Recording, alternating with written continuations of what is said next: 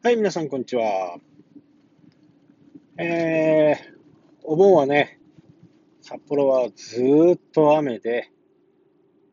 なかなか外に出ることも、えーできない方も多かったのではないでしょうかね。今年はなかなか残念なお盆休みでしたね。えーまあ私の方はね、いろいろこう、釣りをしたりしてました。ただね、雨の日の釣りってね、座るところも濡れてるんで、結局ずっと立ってなきゃなんないんですよね。だから、体も腰も痛くて痛くてたまりませんね。はい、というわけで、今日もですね、えー実はこれからこう、小樽に向かっています。えー先日ね、えー申請をした書類がもう出来上がっていますので、それをね、えー取りに行ってきます。えー天候の方はですね、えー今の、まあ、車の、ね、外気温を測る気温計ではですね、18度。なかなか寒いですね。東京とかはもう40、あ30度とかって言われてますけど、えー北海道はね、もうこの時期にして、えー18度と。そうしてですね、えー今日、黒岳っていうところ、北海道でね、一番高い山、そちらの方にね、初雪が降ったと。例年よりも1ヶ月早い積雪ということでね、今年は冬が少し早いんではないかなと。実際にはもう本当にこう夏っていうのを感じれるのがですね、2日3日しかなかったかなと思いますね。えー最近はですね、えーいろんなね、えー本を読んだりして、結構、ジャンルを問わずにですね、えー読んでます。まあ、車の音がね、すげえうるさいんですけど、そう、ジャンルを問わずにね、いろんなこう、昔からよ書かれているジャンルの本とかですね、経済とか、えー心理学。えー心理学といえばね、えー植木さんとかね、えーいますけど、まあ、どっちか言うと、やっぱりこう、今ね、経営コンサルタントとかもやっている、ね、メンタリストの DAIGO さんなんかのね、言ってることが、やっぱりかなり理にかなっているかなと思っています。特にやっぱりこう、商売なんで、やっぱりリスクがあるんですよね。えー、私もね、ブログとかに書きましたけど、私も新しいこうジャンル、新しい、えービジネスを挑戦するときには、初期投資がいくらかかるのか。で、その運営が全く売り上げがなくて何ヶ月、えーできるのかっていう、まあ、こう自分の預金とかですね、その会社の、そのビジネスに対しての、えーランニングコストを考えて、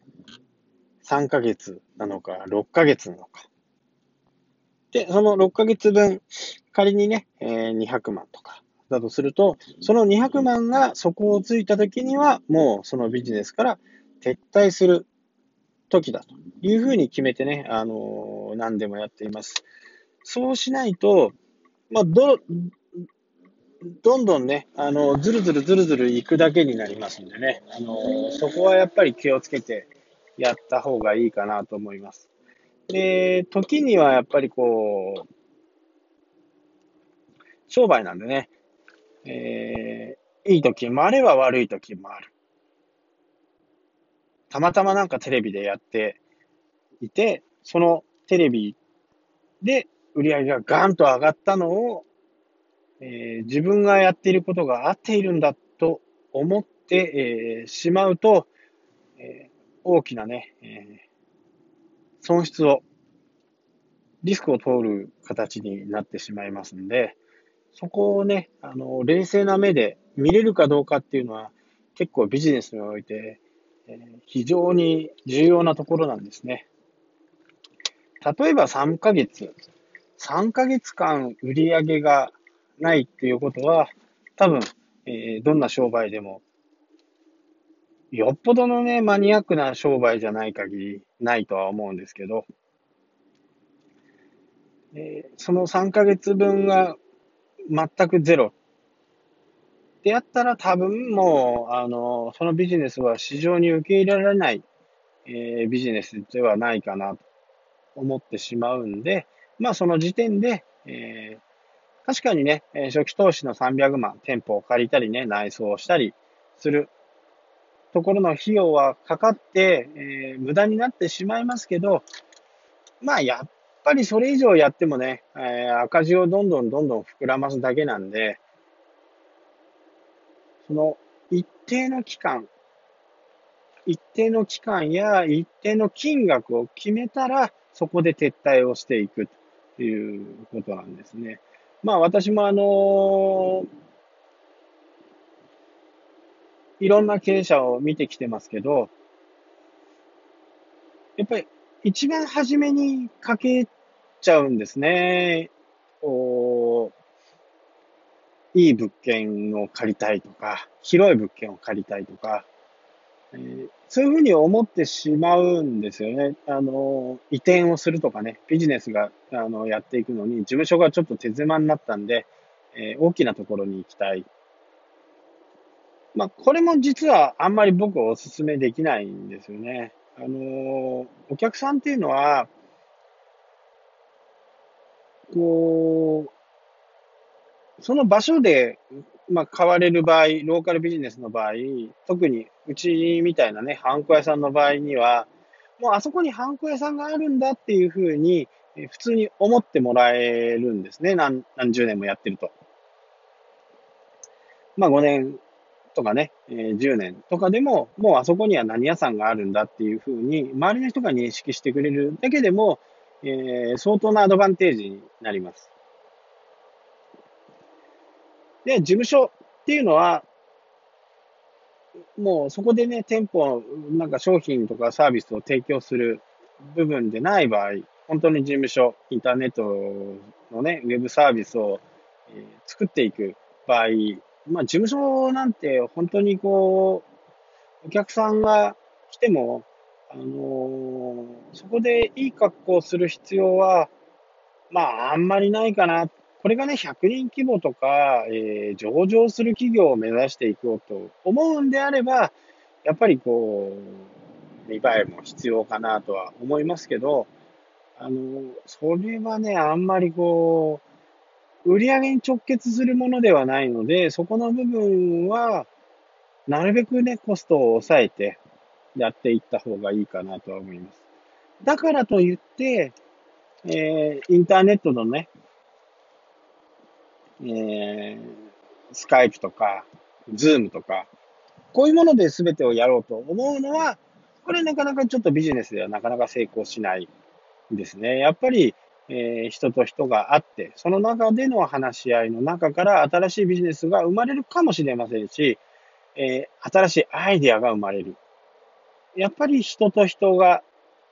ね、 face to face で会うっていうのが非常に、え、大切なんですよね。なのでね、えー、正直事務所は小綺麗であれば、で、えー、かつ、わかりやすいところであれば、まあ、あんまり選ぶ必要はないかなと思います。まあね、本当にゴミ屋敷みたいなところで打ち合わせをしたいとは思う人は、えー、誰もいないと思うんで、えー、ちゃんとしたね、えー、普通に、にも気兼ねなくこう座れる椅子があったり、テーブルがあったり、まあそれだけでね、えー、十分だと思います。なので、えー、初めのうち、本当に手狭になった時には、えー、もう一個ね、えー、大きいところにするんではなくって、もう一個借りる。まあ、これ何を僕はしてるかっていうと、やっぱり増えればですね、えー、その分経費も大きくなりますけど、何かあった時にもしうまくいかない場合になった時には、えー、どうしてもですね、えー、撤退をするっていうのはもう本当にこう、まあ、撤退したことがある方はね、よくわかると思うんですけど、本当にね、やっぱりこう、なかなかすぐにね、撤退っていうふうには、えー、いかないですね。ギリギリまでやって、本当にニッチもサッチもいかなくなった時に撤退するんでは、またこう、復活のね、できる環境にはない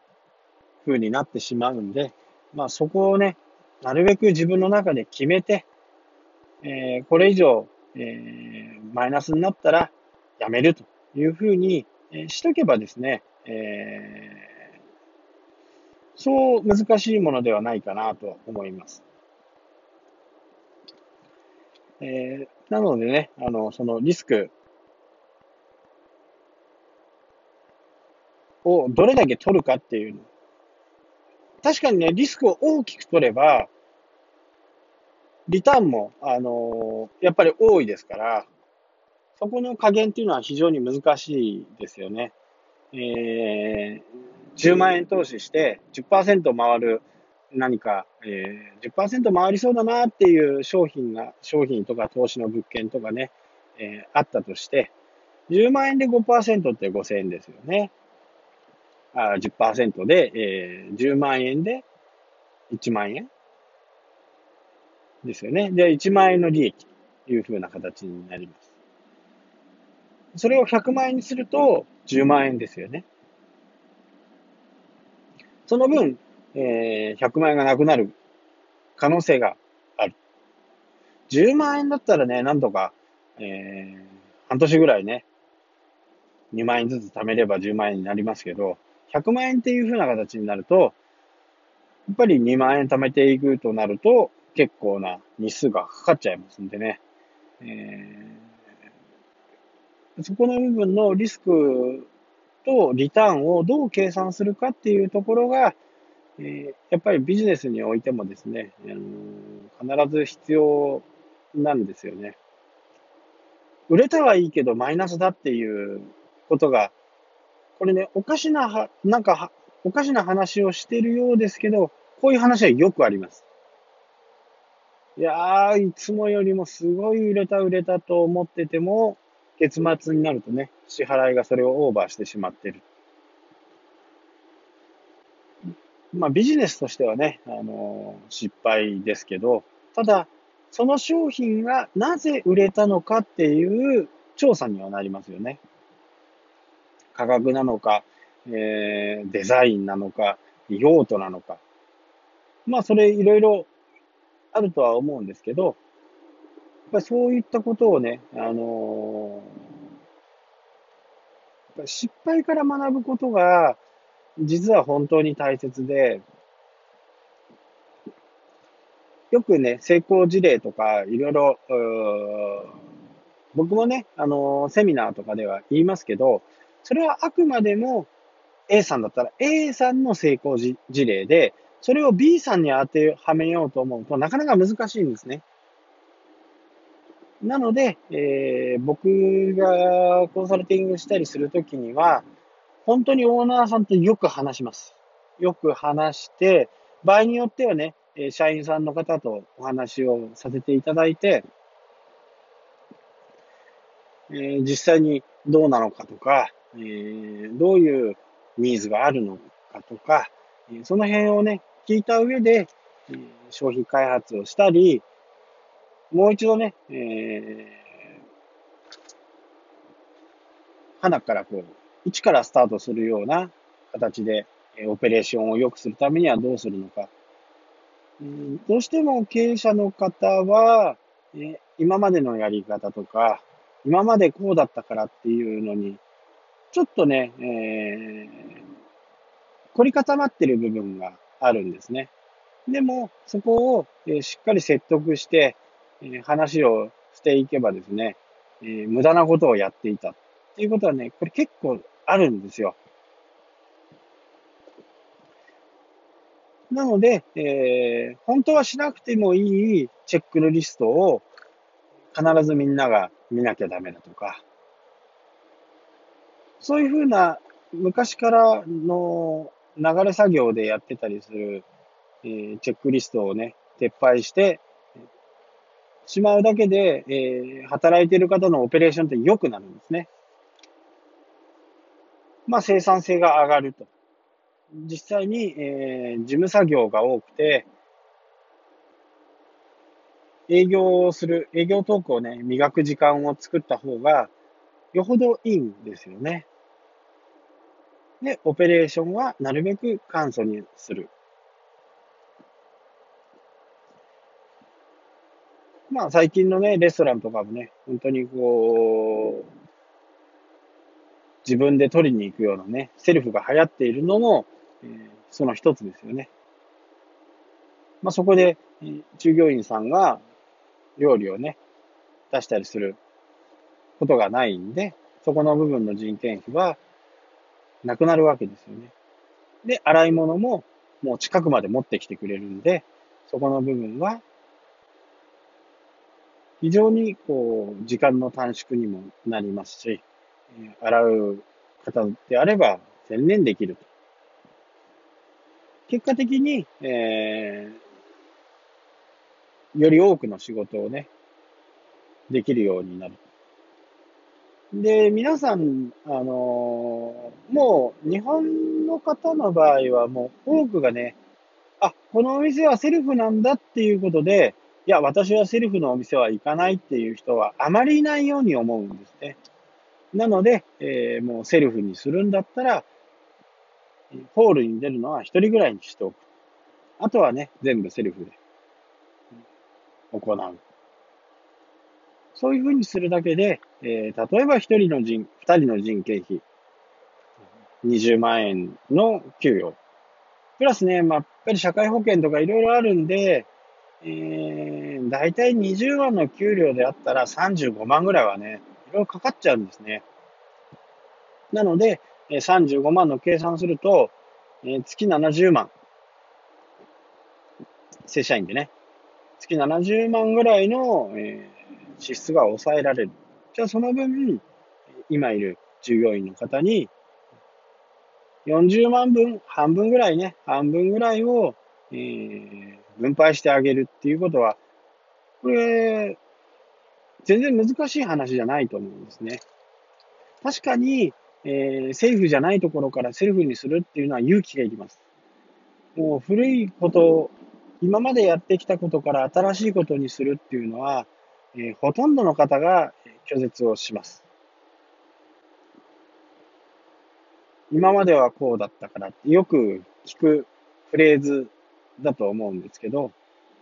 この辺はね、あの、やっぱ変えていかなきゃならならないですよね。インターネットがこれだけ便利にね、皆さんの身近にあるわけですから、えー、回転寿司に行ってもね、もうタッチパネルでやる時代になってきてますよね。なので、えー、そそういった部分はね、いろいろこう、そういうタブレットを使ったり、スマホを使って駆使してね、えー、やると、ビジネスがね、どんどんどんどんこう成長していくかなと思います。やっぱりリスクとね、リターンっていうのは本当にこう、すごい近いところにいるんですね。一歩間違えばリスクだし、一歩間違えばリターンだし、みたいなところにいるんで、大きなリターンを求めて、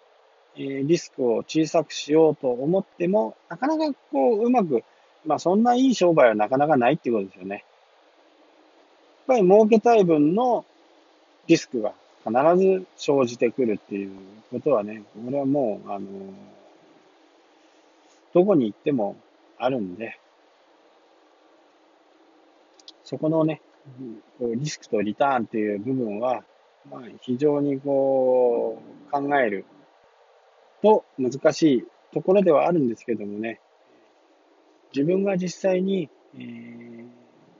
どのくらい、えー、儲けたいのかとかね、えー、その辺が分かるといいのかなとは思います。